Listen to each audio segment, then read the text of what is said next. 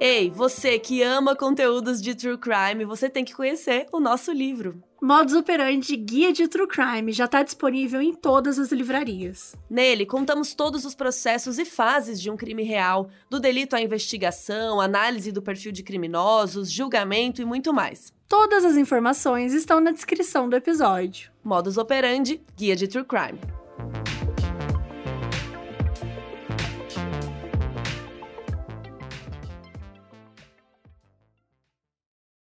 O programa a seguir pode conter descrições de extrema violência e não é recomendado para pessoas sensíveis.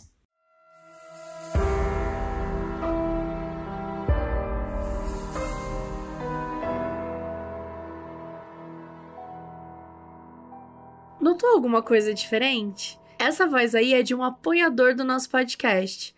Agora, uma das recompensas é gravar o nosso aviso inicial. Nossos apoiadores também têm acesso a episódios exclusivos, assistir a uma gravação ao vivo, sorteios de prêmios, acesso a um fórum onde a gente divide notícias exclusivas, comenta os episódios e muito mais. Para quem se interessar, tem o link na descrição.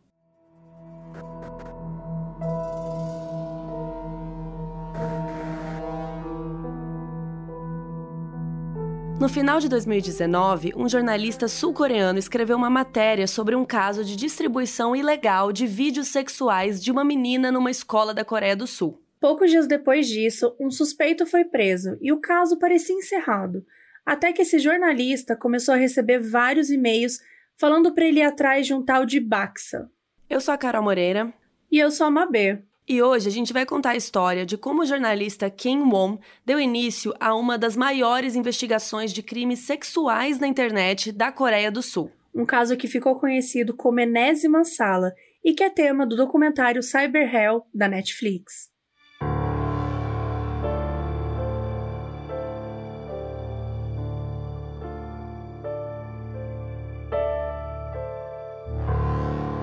Hoje a gente está gravando esse episódio junto com o nosso público. Estamos ao vivo. Uh! Gente, e normalmente isso é um benefício para quem apoia a gente pelo Orelo. Só que hoje a gente liberou para todo mundo ver como funciona a gravação. E hoje também tivemos vários problemas, por isso que a Mabê tá rindo. Então vocês estão vendo como é a vida real aqui. E se você quiser participar disso aqui também, dessa grande bagunça, quer gravar o modo, não é bagunça não, tá? Mas enfim, hoje tivemos problemas.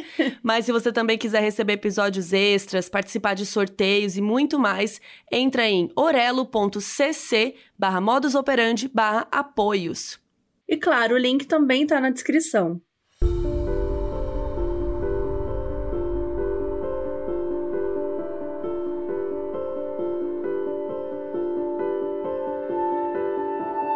Nossa história começa em Seul, capital da Coreia do Sul, em novembro de 2019.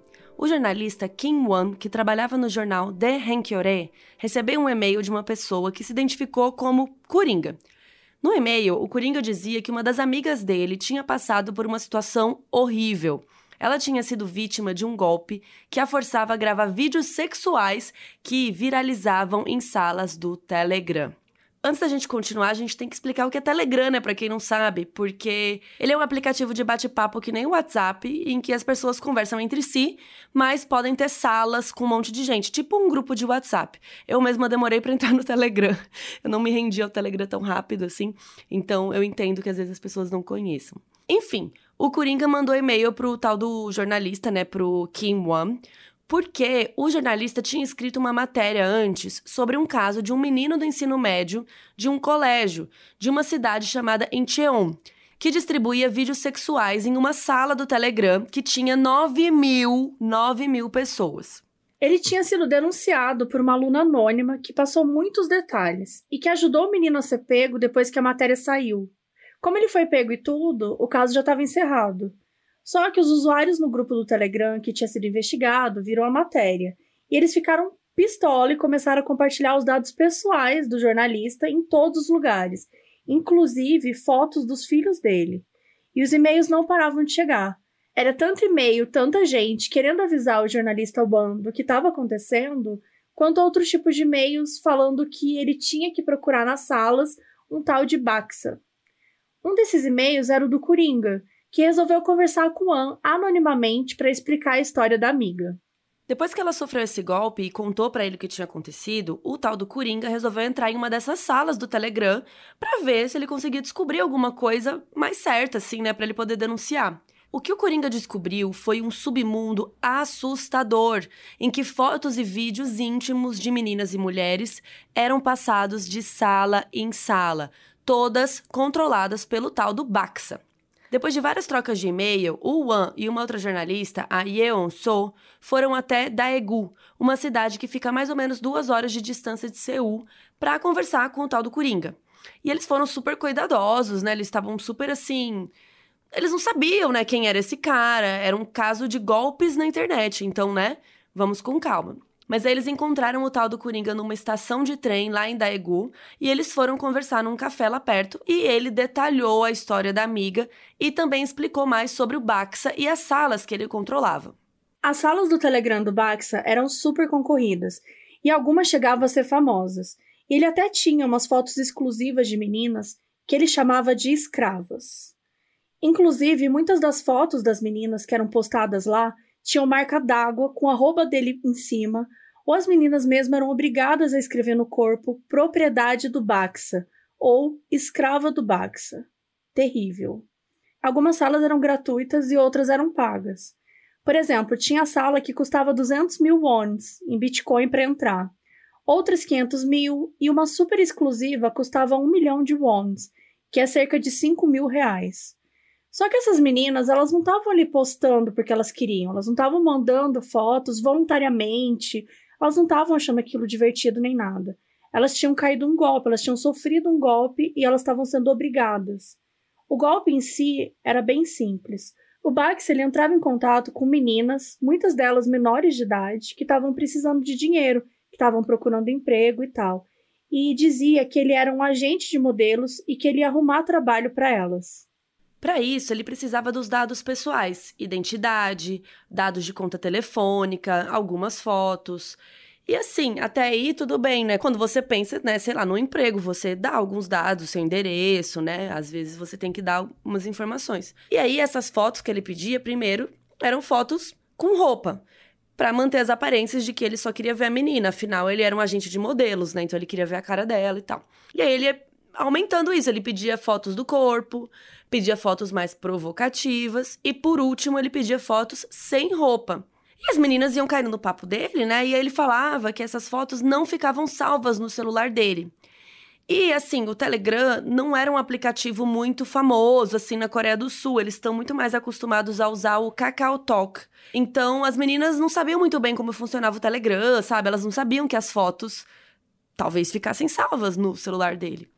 Então, assim, isso também era um ponto a favor do Baxa, porque ele podia falar qualquer coisa sobre o aplicativo, né? Tipo, ah, o Telegram é assim, é assado. E a pessoa, sei lá, caía, né? Acreditava. Só que depois que ele recebia as fotos, que a chantagem começava. O Bax ameaçava mandar as fotos para os pais das meninas, para os amigos, para a escola onde ela estava estudando, enfim, para todos os lugares.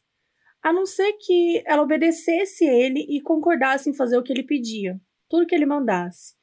E para evitar que essas fotos vazassem, elas obedeciam, porque, óbvio, elas estavam mega assustadas, estavam passando por uma situação muito complicada, assim, porque no documentário mostra que às vezes que é meio que assim, tipo, eu vou contar até 10 segundos, se você não fizer o que eu tô falando, eu vou mandar agora. Então é uma situação que você impede a outra pessoa de pensar, né? É uma ameaça tão forte, tão grave, tão assustadora que você fica fazendo de, um, de forma que a outra pessoa do, do lado fica desesperada, né? E eram meninas mais novas também. Então, por isso que elas ficavam super assustadas. Além das fotos mais comuns, né? Tipo, tirar uma, uma selfie e tal, o Baxa também pedia para as meninas tirarem foto fazendo algumas missões que eram esquisitas, que eram requisitadas pelos membros do grupo dele. E o povo do grupo dava dinheiro para o Baxa em forma de Bitcoin. Então, algumas dessas missões era fazer um vídeo lambendo o piso de um banheiro público, ou tirar uma foto enfiando objetos nas genitais. Então, era sempre coisas para é, constranger essas meninas. Além das fotos sexuais das vítimas que caíam no golpe, os grupos também compartilhavam fotos das casas delas, onde elas estudavam, tudo para colocar medo e também para incentivar que os caras que estavam ali no grupo tivessem como chegar até a menina e assim chantageá-la mais, caso ela parasse de obedecer o Baxa. Então, assim, imagina que pavor, um monte de gente com seus dados, com as suas coisas, e um monte de gente falando um monte de, né, porcaria no grupo, porque todos os caras que estavam na sala começavam a fazer planos, entre muitas aspas, do que eles iam fazer quando pegassem as meninas e como eles iriam castigá-las. Resumindo, eles ficavam lá no grupo falando tudo isso que eles iam fazer e a menina lá vendo, sabe? Horrível. Algumas vítimas eram forçadas a tirar quase 60 fotos por hora. Elas viviam completamente aterrorizadas porque não sabiam em que momento do dia o Baxa ia chegar pedindo uma foto nova, pedindo alguma coisa. Isso porque às vezes ele queria que as fotos chegassem tipo em 10 segundos. Que nem a Mabê falou, sabe? Era tipo, eu quero uma foto assim, assim, assado, agora. E se ela não mandasse naquele tempo, ele continuava as ameaças, que podiam ser só dele ou ele fazia um grupo com todos os caras das salas para assediar a menina em tempo real, enquanto ela não mandava as fotos. Uma vítima que chegou a falar com Ion Seu, a jornalista mulher, na época que ela estava investigando, disse que ela tinha medo de sair de casa e encontrar uma das pessoas que estavam nas salas, né, que tinham visto foto dela. Então a menina simplesmente parou de sair de casa. Uma das vítimas era uma menina mega novinha que tinha caído nesse golpe de receber dinheiro caso ela mandasse algumas fotos e acabou aceitando. Ela contou que a família teve que se mudar várias vezes por causa disso, mas que em todo lugar tinha alguém que já tinha visto algum vídeo dela, que reconhecia ela na rua ou nos lugares. Naquele momento eram muitas histórias e não dava nem para saber quantas vítimas existiam. Era como se fosse um submundo completamente sem saída.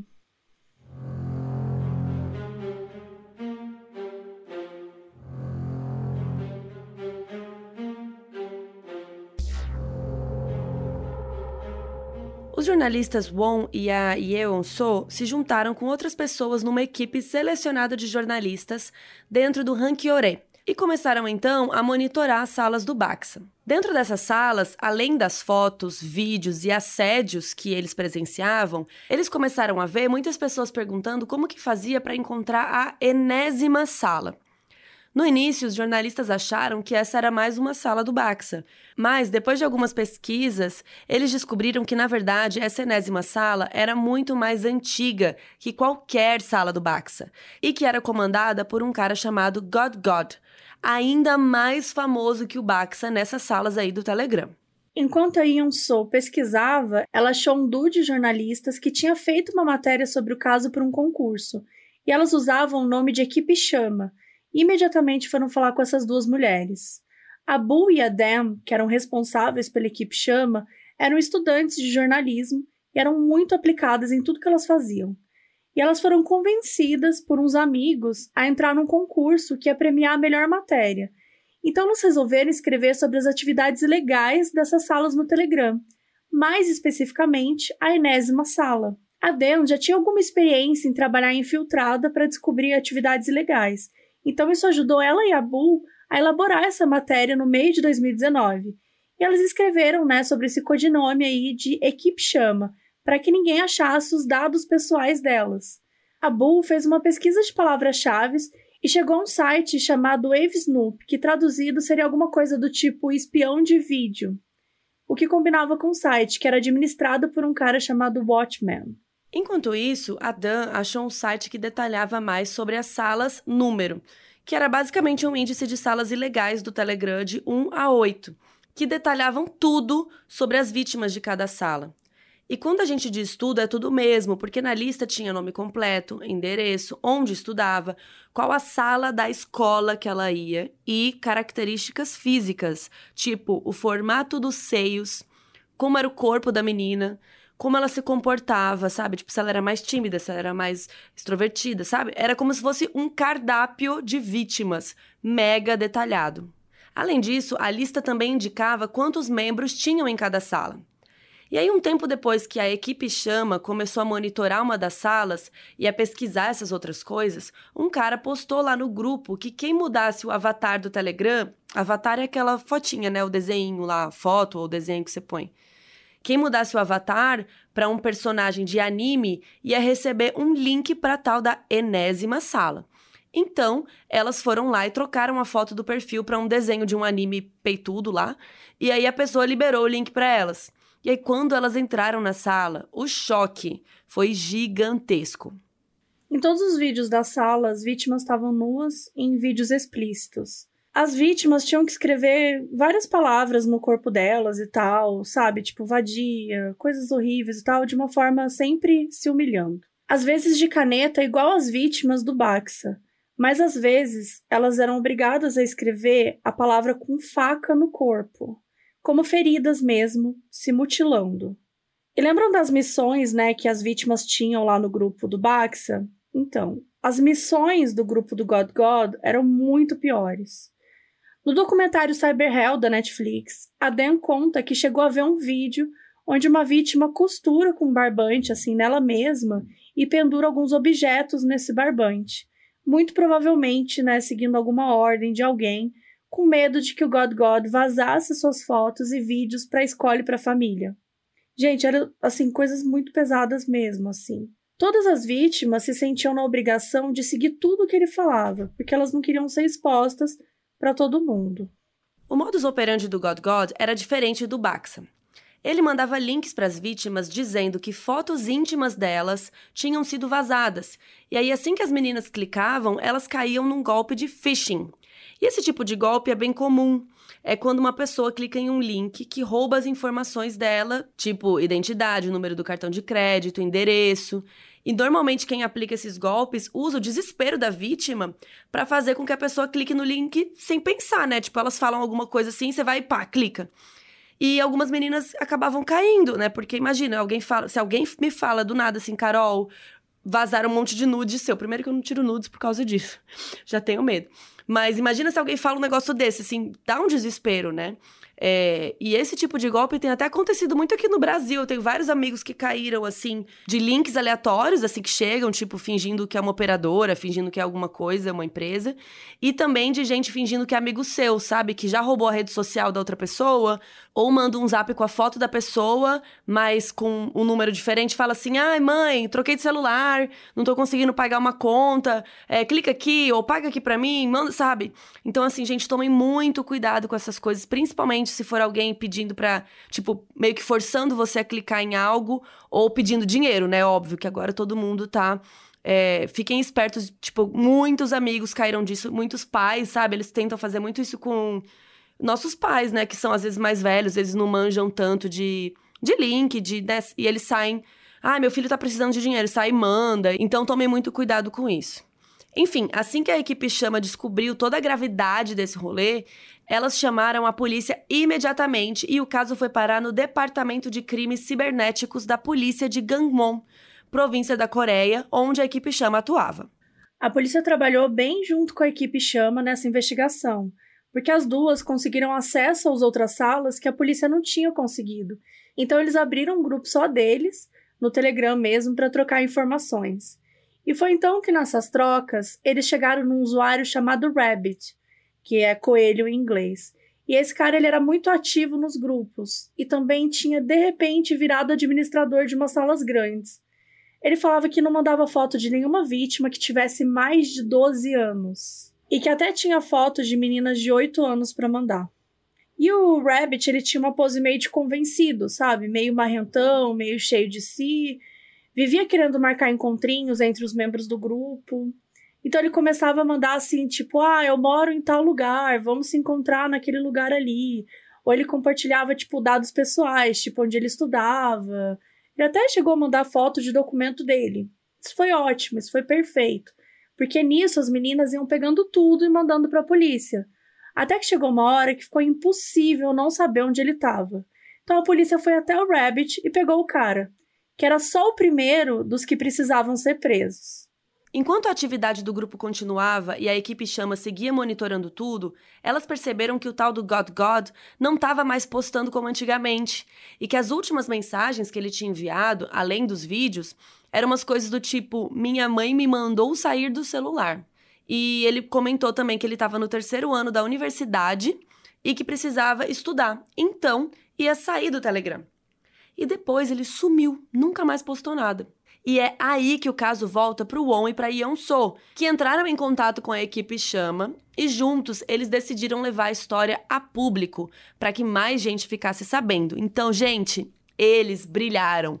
Eles produziram um dossiê assim completíssimo, expondo o Baxa, falaram como as salas do Telegram funcionavam, falaram do God God, assim, gente, perfeito, tudo lindo lá, publicaram, foi para a primeira página do jornal.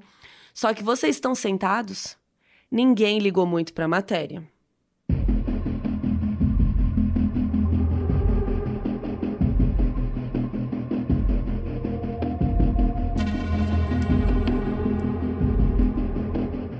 Depois que a matéria saiu no jornal Ranquioré, não houve muito uma mobilização popular das pessoas, assim. As pessoas não estavam se importando com o que estava acontecendo. Mas a polícia seguia investigando. A equipe Chama e a equipe do jornal também estavam esperando que outros jornalistas talvez investigassem. Só que não foi o que aconteceu. Ficou tudo assim, meio no limbo, como se nada tivesse acontecido. A Dan, da equipe Chama, diz que ela sentiu que só foi mais um caso de violência contra a mulher, como se a população e os jornais estivessem meio anestesiados e ninguém tinha mais energia para fazer nada.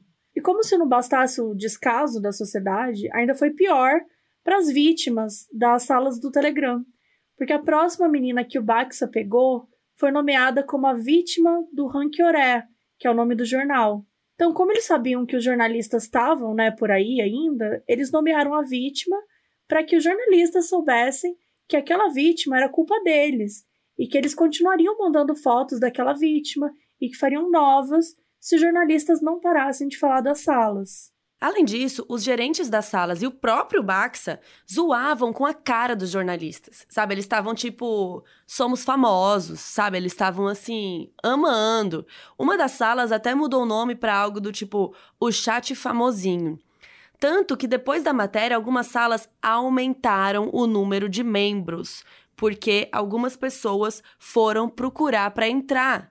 Gente, pessoas viram a matéria e ao invés de ficarem indignadas, foram lá para entrar no negócio. Isso acontece muito aqui no Brasil quando um cara ataca uma mulher, quando comete um crime, o Instagram dele, ó, lota de seguidores. Tem gente que é curiosa e tem gente que é só ruim pra caralho, né?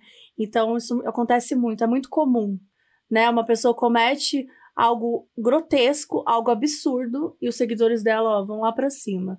Por isso que não pode, não pode seguir, não pode dar atenção para esse tipo de gente. Tem que tomar muito cuidado com quem que a gente alimenta de seguidores, com quem a gente segue, o, o tanto que a gente está falando de alguns casos, de algumas pessoas, né? Tentar sempre é, focar no que realmente importa, nas vítimas, na história, espalhar a história da vítima, espalhar esse tipo de coisa e não ficar levantando o ego de, de gente que não vale nada. O pessoal tá até falando aqui nos comentários do tal do anestesista, né? Que, enfim, é, que ele ganhou seguidores. E é realmente muito revoltante. Mais uma das mil histórias no Brasil que, que torna cada vez mais difícil ser mulher. Essa história do anestesista é, eu não consegui nem falar sobre isso nas redes sociais, que eu não consigo, não consigo falar, gente, não consigo falar, mas é, é isso, acho que são, acho que é bom a gente se atentar para esses para essas situações, para a gente tomar esse cuidado mesmo. Tipo, ah, eu vou lá comentar, xingar ele na mensagem, na foto dele. Será que dar engajamento para ele vai ajudar ou vai piorar, né? Acho que a gente tem que pensar um pouco o que, que a gente está fazendo nesses casos e o tanto que a gente está às vezes até prejudicando a, a situação. É revoltante, né? E imagina assim, aqui nesse caso, né? Todo mundo ali investigando, nananã. Cara, foi um balde de água fria. E aí a equipe chama e os jornalistas é, pararam de monitorar as salas, porque eles falaram, tipo, que, que, né? Tô aqui lutando, não tá rolando nada. Então, assim, por um lado, eles ficaram super desmotivados com o descaso da população, né? Mesmo aquilo sendo muito grave. Mas eles também ficaram com medo de que mais vítimas aparecessem como vítimas desse jornal. E aí eles ficaram se sentindo responsáveis, né? Ficaram se sentindo culpados, porque não dava para saber se realmente ele tava indo atrás dessas pessoas por causa das coisas do jornal, sabe? Não dava para saber se o Baxa ia atrás de alguém novo, se ele ia mandar uma foto que já existia, mas que ainda não tinha sido publicada, ou se ele ia pedir realmente para uma vítima fazer alguma coisa horrorosa para tentar chamar a atenção do jornal. Então, coletivamente, né, eles decidiram parar.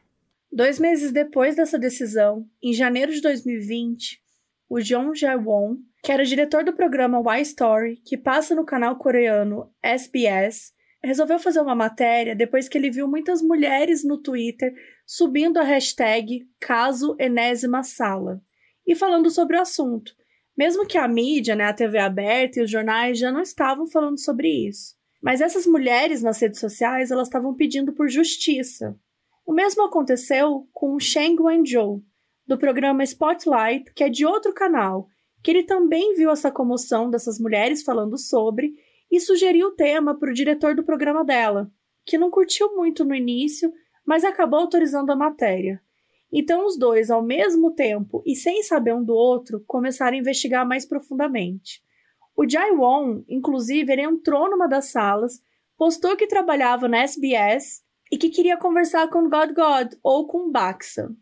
Enquanto isso, a Sheng foi conversar com o jornalista Wan, do Rankiore, sobre a matéria, como tinha sido para ele e tal. E o Wan contou para ela tudo o que ele tinha passado, o assédio nos grupos com as fotos da família dele e tudo mais. Então, o próprio diretor do Spotlight postou em uma das salas que estava procurando alguém que tivesse informações sobre o Baxa ou o God God, assim como o Jaiwon tinha feito. Finalmente, a história ia ter uma cobertura na televisão, ou seja, para uma audiência maior. E talvez fosse fazer o barulho necessário, né? O barulho que precisava fazer, chamar atenção o suficiente para que mais gente se mobilizasse para encontrar os responsáveis e parar aquilo que estava acontecendo. E foi aí que algo inacreditável aconteceu.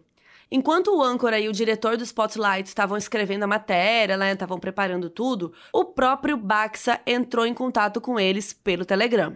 No começo, o Baxa tinha uma pose de machão, e segundo a Sheng, ela sentia que era porque ele achava que o Telegram ia proteger ele, tipo, garantir anonimato, que ele tinha feito tudo para estar tá seguro. Só que quando o Choi, que era o diretor do programa, começou a falar com ele, todo cheio de cuidados, né, numa linguagem mais é, formal, para não assustar e também para ele não se aborrecer, o Baxa mudou de atitude e começou a tratar ele com muito respeito e formalidade e chamar ele de Sr. Choi. Isso é importante porque na cultura da Coreia do Sul, os mais velhos são muito mais respeitados pelos mais novos. Tanto que existe toda uma gama de pronomes e de adjetivos de tratamento, né, que só são usados para falar com os mais velhos. Então, o fato do Baxa ter adotado uma postura formal com o Choi fez disso uma pista super importante. Ele pediu para o Choi chamar ele de Sr. Bak e contou que tinha uma agência de detetives particulares que vendia drogas na Deep Web e que tinha uma gangue no exterior, que ele era um agiota e que ele não tinha passaporte. O Baxa falava as mesmas coisas para o Jeon Won, que era o diretor do outro programa do Y Story. A única coisa diferente é que para um ele dizia que estava na China e para outro ele falava que estava no Camboja, um país do Sudeste Asiático que faz fronteira com a Tailândia e com o Vietnã. Enquanto Baxa conversava com os dois diretores, o Choi e o Jin-won, ele também fazia algumas revelações sobre ele mesmo, como que para se gabar de tudo que ele tinha conseguido fazer. Até que ele mostrou uma das coisas mais importantes para a investigação: a conta dele de bitcoins. Pois é, gente. Lembra que comentamos que algumas coisas eram pagas pelos membros com bitcoins? O Baxa foi lá e mostrou a conta para a galera do Spotlight e do iStory.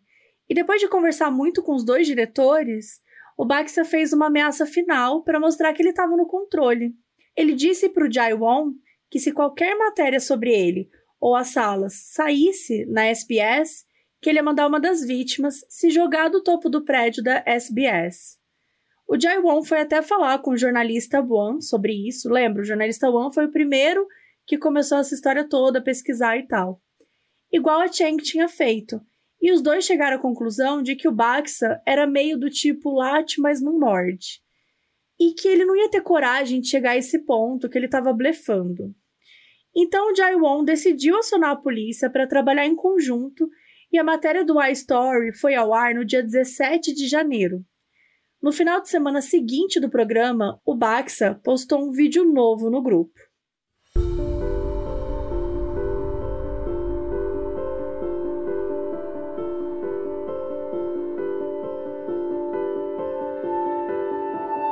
Vídeo novo era de uma garota, uma vítima, que tinha um saco de plástico preto na cabeça e estava pendurada pelo pescoço numa maçaneta. fazendo uma alusão a alguém que ia tirar a própria vida. A vítima, inclusive, postou no Telegram uma mensagem falando isso que ela ia fazer. É, e ela ia fazer isso daqui a alguns dias, porque a tal matéria tinha ido para o ar. A polícia de Seul foi envolvida, porque né, virou uma ameaça realmente é, da vida de uma pessoa. Só que eles não tinham muitas pistas para poder encontrar essa vítima. Então a equipe encarregada na polícia fez um verdadeiro trabalho de quebra-cabeça. Eles pegaram todas as fotos que o Baxa já tinha postado, analisaram uma por uma todos os detalhes, procurando por qualquer coisa que pudesse ajudar eles a encontrar a menina. E depois de muito procurar, eles encontraram uma coisa em comum. Uma das meninas usava uma pulseira de tecido rosa e branca, igual à pulseira que tinha aparecido na foto da vítima lá, com o saco na cabeça. A partir disso, a polícia analisou os itens que estavam atrás da menina em uma das fotos. Eles acharam o nome dela escrito na lateral de um livro. E não só isso, gente. Eles acharam o nome da escola também. A polícia decidiu não incomodar a vítima né, nessa primeira vez e acabar assustando ela. Então eles estacionaram perto da casa dela, que ficava numa outra região da Coreia. E eles ficaram prestando atenção para ver se ela ia sair de casa com a intenção de ir para longe ou na direção de Seul. Só que nada aconteceu naquela noite que eles chegaram, nada rolou. Então eles resolveram subir até o apartamento da garota e falar com ela e com seus pais. No quarto, a polícia encontrou uma corda igual a que estava na foto, pendurada na maçaneta, e uns bilhetes que ela tinha sido forçada pelo Bax a escrever. A polícia tranquilizou eles, dizendo que ela não tinha culpa, que ela era só uma vítima, né, que era o certo, era o que estava acontecendo mesmo, e que eles fariam de tudo para pegar o Baxa. Enquanto isso, o Baxa fez uma ameaça parecida para o Spotlight, o outro programa, e disse que se o episódio deles fosse ao ar, ele ia atrás de uma menina que seria a vítima do Spotlight, que postaria o nome, o endereço e tudo mais sobre a menina. Mas, mesmo a equipe chama pedindo para que o Spotlight cancelasse a exibição, o negócio foi ao ar, gente. Assim como outras coisas que já tinham saído na matéria do Rankioré e no Y Story, a matéria do Spotlight também dava dados um pouco mais técnicos e também falava quanto o Baxa tinha arrecadado aproximadamente com as salas que ele tinha. Segundo o Spotlight, ele já tinha recebido cerca de 100 milhões de wons, ou 410 mil reais aproximadamente. Os membros das salas e o próprio Baxa ficaram no Telegram comentando sobre a matéria ao vivo ali enquanto a matéria passava, gente caçoando de tudo, é, zoando assim e até tentando adivinhar quem eram as vítimas que a televisão estava mostrando, porque era censurado, né? Mas eles ficavam lá tentando adivinhar. O Baxter ficava rindo da matéria, que dizia que ele ficava isolado, né, em casa, e que a polícia coreana não ia pegar ele, que ele estava bem escondido. Só que a matéria do Spotlight também mencionou a Bestcoin, que era a empresa utilizada pelo Baxa para receber os pagamentos, e que eles tinham conseguido localizar seguindo algumas pistas. E aí o tom da conversa mudou no chat e as pessoas começaram a ficar agitadas. Muita gente queria saber se quem pagou para entrar nas salas ia ser pego pela polícia, se tinha como achar os nomes das pessoas. E o Baxa começou a garantir que não, que estava tudo bem, mas ficou um climão, né, gente? Porque o Baxa ficou lá mó tempão tendo que tranquilizar as pessoas nas salas, que estavam desesperadas. Ele mandou várias mensagens, abriu conta em outros bancos de bitcoins, começou a fornecer umas outras formas de pagamento. E tudo isso sendo monitorado pelos jornalistas, que tiravam prints da tela e enviavam tudo para a polícia. Com a Bestcoin na investigação ajudando a polícia e com os outros prints que mostravam as outras contas dele, o Baxa meio que estava cercado. A empresa contou para a polícia que ele ia tentar sacar 5 milhões de wons que ele tinha recebido por meio da plataforma Monero. A Monero é um tipo diferente de criptomoeda, diferente da Bitcoin, e que tem como diferencial maior o fato de não ser rastreável, então é super particular e tal. No Telegram, o Baxa tinha dito que um adolescente do nono ano, ou seja, mais ou menos 14 anos, ia fazer o saque para ele. E de fato isso aconteceu. Um adolescente que usava o usuário BDBD fez o saque. O adolescente tinha instruções de colocar dinheiro no lugar de sempre. Ou seja, já era um processo que era feito há bastante tempo. E também era um processo mais ou menos conhecido na Coreia, que era usado em outros tipos de transações, como por exemplo venda de drogas. A pessoa que ia comprar colocava o dinheiro no lugar E o que vendia lá pegava o dinheiro e colocava a droga no lugar. A gente já viu isso em vários filmes também, né, gente? Né, o cara que tá andando com a maleta no metrô, esbarra no outro com a maleta igual. Eles fizeram uma grande troca, enfim. Ou nos casos dos golpes, quando uma pessoa era chantageada por outra, né, colocar uma determinada quantidade de dinheiro em algum lugar, outro golpista ia lá e buscava. Então não era uma coisa provada, mas provavelmente esse adolescente aí, o BDBD, estava sendo chantageado pelo Baxa a ir fazer esses saques para ele. Com essas informações e palpites, a polícia de Seul pegou uma lista de IDs do Baxa que eles tinham descoberto e cruzou com casos de golpes que estivessem relacionados àquelas arrobas que ele usava. A polícia encontrou denúncias e casos de fraude com drogas e armas que tinham em comum um usuário específico e começaram a ligar os pontos com o que o Baxa tinha dito para o Choi e para o Jae Won, os diretores dos programas, né, que tinham conversado diretamente com ele. E eu não sei se vocês lembram, mas o Baxa disse para eles que tinha uma agência de detetives particulares e que vendia drogas na Deep Web. Então, as coisas estavam começando a se encaixar.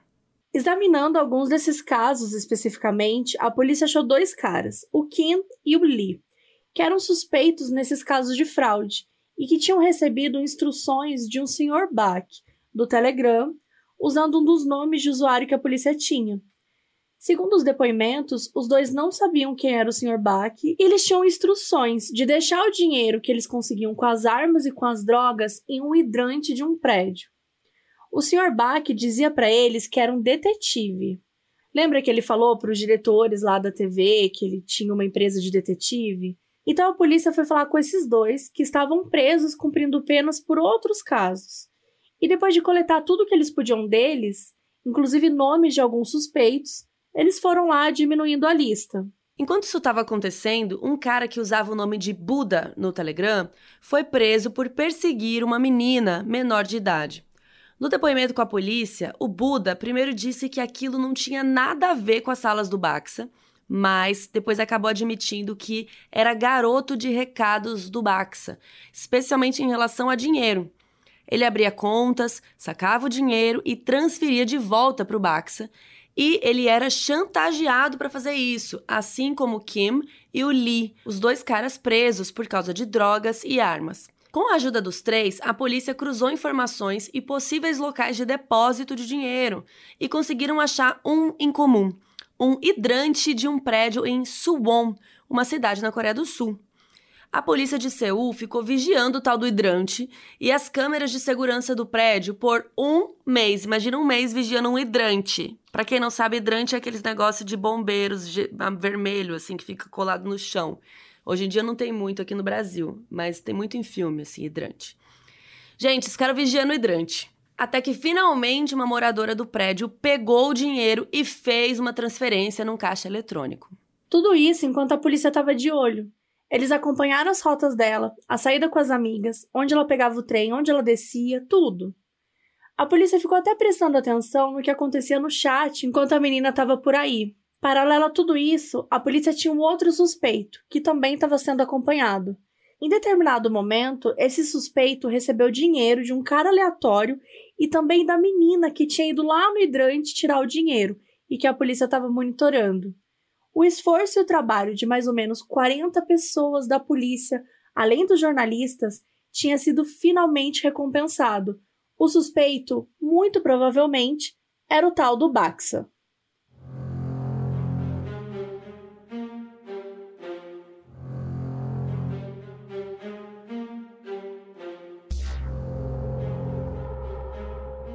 Cho Jubin nasceu em outubro de 95 em Incheon, na Coreia do Sul.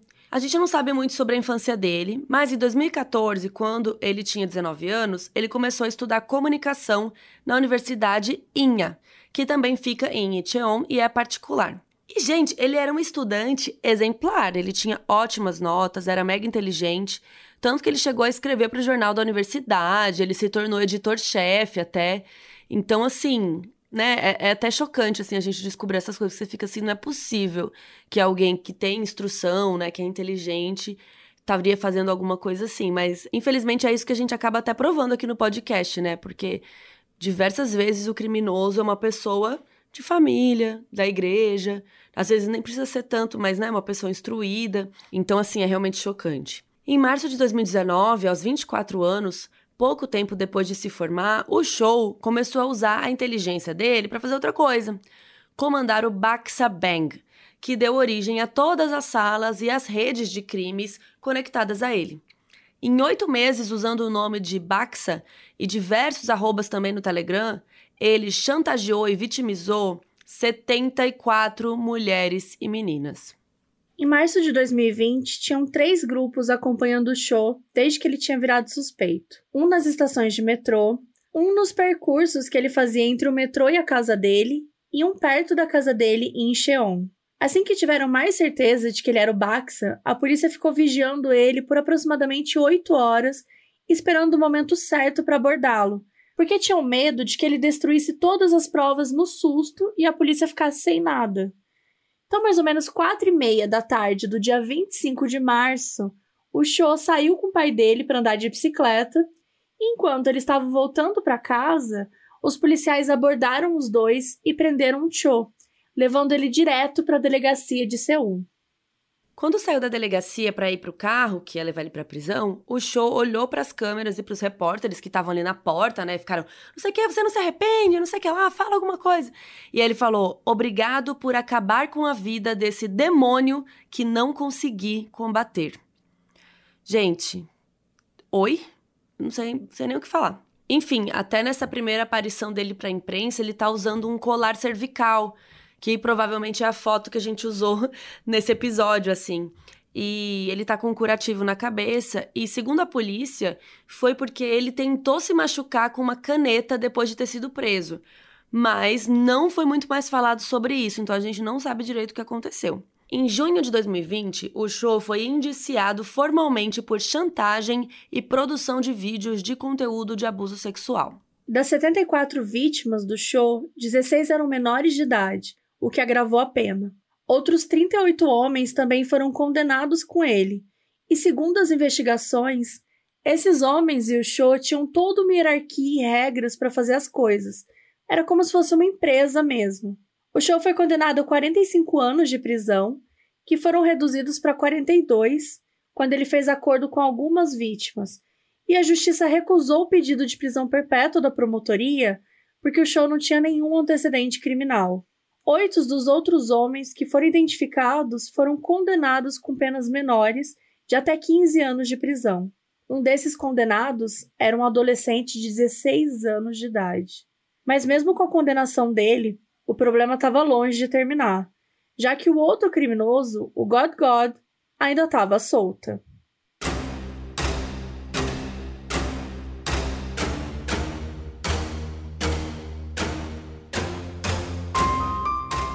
Baxa fora de ação e boa parte das salas desativadas, agora o alvo da polícia era o God God, que era o administrador mais famoso daquele tipo de sala no Telegram, fora o Baxa. Existia uma ideia de que ele, inclusive, que tinha começado todo esse esquema usando o Telegram e ele que inspirou o Baxa a aplicar os golpes dele. Lembrando que, de acordo com a equipe Chama, que tinha feito as pesquisas, o God God era o cara que era responsável pela tal da enésima sala e que fazia as vítimas se submeterem a missões muito mais humilhantes. O problema é que enquanto o Bax era super ativo nos grupos, né, e mesmo quando ele sumia não era por muito tempo, o God God, naquele momento, não estava aparecendo nos grupos já fazia 11 meses. O cara tinha sumido real e ninguém sabia o motivo. Até que depois da prisão do show, que era o Baxa, o Jay Won ouviu falar que o God God disse em uma sala do Telegram que queria falar com ele, depois que o iStory fez a matéria lá sobre as salas. Segundo o diretor, ele achava que o God God queria falar com ele sobre o Baxa ter dito para ele no Telegram que os conteúdos do God God eram meio caídos, de baixa qualidade. O Jay Won achou que era algum tipo de ego ferido, que o God God queria se defender. E também, depois da matéria do iStory para o ar, o Jay Won se juntou com um grupo de hackers que no documentário ele chama de Equipe Vermelha, que entrou em contato com ele, meio que oferecendo serviços, dizendo que eles queriam ajudar a encontrar o God God e que já estavam trabalhando nisso. Segundo o pessoal da Equipe Vermelha, eles já tinham até algumas informações pessoais do God God. Isso porque, gente, Vocês estão sentados? Os membros da equipe vermelha criaram um perfil fake de seguidor, fingindo que era só um espectador da sala, e mandaram um link para o God God falando: Ei, a SBS está coletando pistas sobre você nesse link aqui, ó. E o idiota clicou no link. Ele caiu no próprio golpe. Gente, isso é icônico em tantos níveis. Assim, palmas para a equipe vermelha. Fez o cara simplesmente cair no próprio golpe e passar as próprias informações pessoais. Vocês lembram do golpe, né? A pessoa clicava no link, até falei aqui, não cliquem em link, né? E ele foi e clicou, gente. Então, depois disso, os dados dele ficaram comprometidos e ficaram guardados em scripts que foram analisados por um profissional lá, um mega Mr. Robot lá, o hacker, que conseguiu extrair tudo. E com isso, a polícia conseguiu várias informações, incluindo o endereço de IP, que é um jeito de identificar uma rede ou um dispositivo de internet, ou seja, por onde aquela pessoa está acessando aquele conteúdo. Então a polícia conseguiu o local, o modelo do celular que ele usava e tudo mais. E eu vou falar tudo para vocês agora. O God God estava na cidade de Anseong, na Coreia do Sul, acessando uma rede pública de Wi-Fi de um Samsung Galaxy Note 5 quando ele clicou no link enviado pela equipe vermelha. Com o endereço de IP, a polícia conseguiu um mandado e, graças à empresa de internet, eles foram afunilando mais e mais o possível local da casa ou do trabalho, né, onde ele estava, ali o God God. Com base em alguns endereços de IP ligados ao God God a partir daquele primeiro, a polícia conseguiu fazer um cálculo aproximado da localização. E mesmo que ele ficasse trocando de Wi-Fi toda hora, porque nisso realmente ele era inteligente. Ele ficava mudando de roteador, ele colocava repetidor. A polícia finalmente chegou no nome de um suspeito: o Moon Young-wook, de 24 anos de idade. Não se sabe muito do Moon e é muito difícil encontrar na internet até mesmo coisas simples. Mas a gente pode dizer que o Moon nasceu em 1995, igual o Cho, e em 2020 ele estava no quarto ano de faculdade o pai do Moon tinha um ferro velho lá em Anseong, que ficava perto da casa onde eles moravam. Por causa disso, o God God tinha acesso a diferentes celulares que não estavam totalmente quebrados e ainda podiam ser usados para fazer o que ele queria. Assim, ele podia usar um celular velho como roteador, podia usar redes que não tinham senhas, enfim. Era uma coisa relativamente bem elaborada, ainda mais porque ele ia destruindo as provas pouco a pouco, de tempo em tempo especialmente depois da prisão do Baxa, e ele subia os vídeos das vítimas num servidor aleatório com um e-mail descartável. Em meio a todas essas dificuldades, o que mais ajudou a polícia foi cruzar os aplicativos dos celulares encontrados e confiscados no ferro velho com o celular do Moon, e muitos deles batiam. Quando a polícia apresentou tudo isso para ele, ele acabou confessando que era o God God e foi preso em 9 de maio de 2020, mais ou menos dois meses depois que o Baxa foi preso. As primeiras palavras do God God para a imprensa, daquele mesmo jeito, né? Ele saindo ali do, do da polícia e tal, perguntaram para ele um monte de coisa. Ele falou que ele sentia muito pelas vítimas e que ele fez tudo aquilo porque não lidava bem com a sua sexualidade. O Moon foi indiciado pela polícia pelo abuso sexual de pelo menos 21 vítimas, algumas menores de idade, e pela distribuição de mais de 3 mil vídeos de conteúdo sexual dessas meninas. Em abril de 2021, ele foi condenado a 34 anos de prisão. Assim como os promotores do caso do Baxa, eles também pediram a prisão perpétua, mas ela foi negada e a sentença foi de 34 anos. O caso todo ficou conhecido como Enésima Sala, mesmo que o Baxa não fosse exatamente relacionado a nenhuma sala do God God, porque eles nem se conheciam. Mas mesmo assim, todo mundo conhece por esse nome, e é o maior caso de escândalo sexual da Coreia do Sul. Tão grande que chegou a mudar algumas leis e o modo como crimes sexuais que acontecem na internet são resolvidos. Depois do show e do Moon serem presos, até o final de 2020, mais de 3.700 pessoas foram presas em ligação com esse caso, e até hoje 245 ainda continuam presas. Segundo a polícia, a média da idade dos presos é de 21 anos. Todas as vítimas do caso Enésima Sala tiveram direito à mudança de nome, assistência financeira, psicológica, jurídica dada pelo governo para que elas conseguissem voltar minimamente às suas vidas normais. Além disso, a Coreia do Sul criou um comitê oficial para combater a exploração sexual no Telegram. E, pelo menos no papel, existe uma preocupação real do governo em combater esse tipo de crime e, de preferência, evitar que eles sequer né, cheguem a existir, né, que aconteçam. Uma dessas preocupações, que é muito importante, foi mudar a lei para que quem consome esse conteúdo também seja punido, tanto quanto quem distribui. Afinal, as pessoas só estão fazendo esse conteúdo porque tem alguém consumindo, certo? Só que, infelizmente, a gente sabe que o que é postado na internet fica ali para sempre. Então, é, muitas das vítimas, né, dos vídeos, provavelmente ainda estão sendo compartilhados aí mundo afora, né? Não só em salas do Telegram, como também em alguns lugares da Deep Web. Uma das coisas mais marcantes no documentário da Netflix sobre esse caso é que a pessoa ali na câmera, né, o documentarista pergunta se os jornalistas, né, todo mundo ali a polícia, tipo, você cobriria esse caso de novo, né? E aí o jornalista One responde que não. Ele fala que foi muito difícil e tal, enquanto todas as mulheres entrevistadas respondem que sim. E que mais do que isso, elas se empenhariam ainda mais para solucionar o caso mais cedo. A jornalista Bull, da equipe Chama, ainda diz que ela se arrepende do jeito que ela fez algumas coisas e que hoje em dia ela faria melhor. É um detalhe que passa despercebido, porque a gente não consegue pensar que é porque as mulheres se colocam no lugar das vítimas e os homens, especialmente os cisgêneros, se colocam no lugar de quem quer se esconder ou fingir que não tá vendo. A gente sabe que tem muitos homens que são aliados, que ficam indignados e tudo mais, mas só ficar indignado, né, gente? Só achar ruim não, não adianta. Precisa ser vocal sobre isso. Segundo especialistas, é muito comum que as pessoas que consomem esse tipo de vídeo fiquem horrorizadas ou indignadas quando percebem que serão punidas.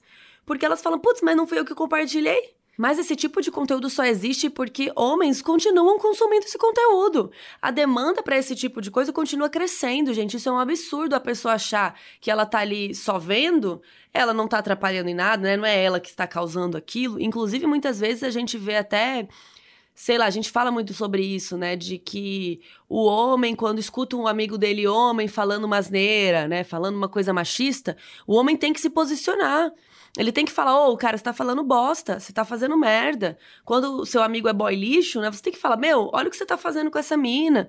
Porque às vezes é isso, tipo, fica essa coisa meio silenciosa e fica para sempre, né? Então, assim, assim como vários tipos de crime, esse é um crime que não prejudica só a vítima, né? Porque a vítima vai ter que enfrentar muitas dificuldades, é, não só nesse momento, mas depois, né? Ao longo da vida, se relacionando com outras pessoas, enfim, ficam muitos traumas e prejudica também as famílias das vítimas, que veem suas filhas, irmãs, etc., sendo culpabilizadas por uma situação que elas foram vítimas, pelas imagens e vídeos que continuam circulando e fazendo com que essas meninas continuem se sentindo desprotegidas. E ainda assim, existem muitas pessoas que estão dispostas a ajudar, tanto jornalistas, a polícia e também as pessoas que ouviram falar da situação que começaram a discutir sobre, a cobrar posicionamento, pessoas que foram descobrindo depois. E essas pessoas também foram muito essenciais para esse caso, porque elas também lutaram, elas não aceitavam que essas pessoas saíssem impunes. E a gente também não pode se esquecer das vítimas que se sentiram corajosas o suficiente para poder falar sobre isso. A investigação foi mais bem sucedida porque essas vítimas falaram. E elas também deram voz às outras vítimas que não conseguiram depor. E que não podem ser criticadas, porque lidar com trauma é um processo complexo e pessoal que cada um deve buscar, respeitando seus próprios limites.